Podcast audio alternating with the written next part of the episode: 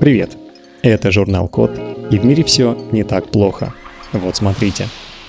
Сделали носимое устройство, которое незаметно подсказывает пользователю дорогу.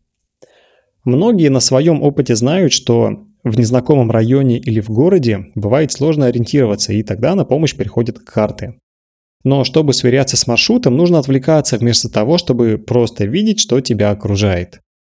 С этим, конечно, можно смириться, если ходить пешком, но на велосипеде или самокате смотреть на карту бывает не только неудобно, но и опасно. Есть риск отвлечься и, например, не заметить помеху на пути. Можно, конечно, включить голосовые подсказки навигатора, но тогда не получится уже с комфортом слушать музыку или виртуальную экскурсию.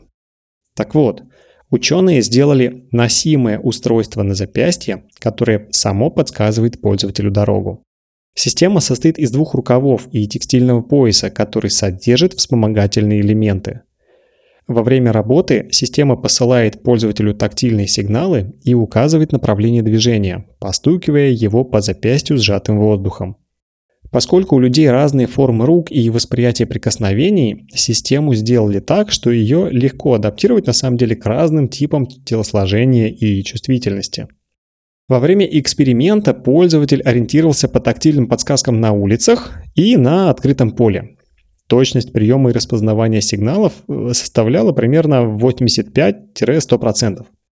После этого систему проверили, указывая направление движения на электросамокате, который ехал по мостовым, бетонным тротуарам и даже по гравийным дорожкам. На этот раз пользователь распознал сигналы с полной, стопроцентной точностью. Такое устройство пригодится не только туристам, но и людям с ограниченными способностями. На этом все. Спасибо за внимание. Заходите на сайт thecode.media и подписывайтесь на нас в социальных сетях. С вами был Михаил Полянин.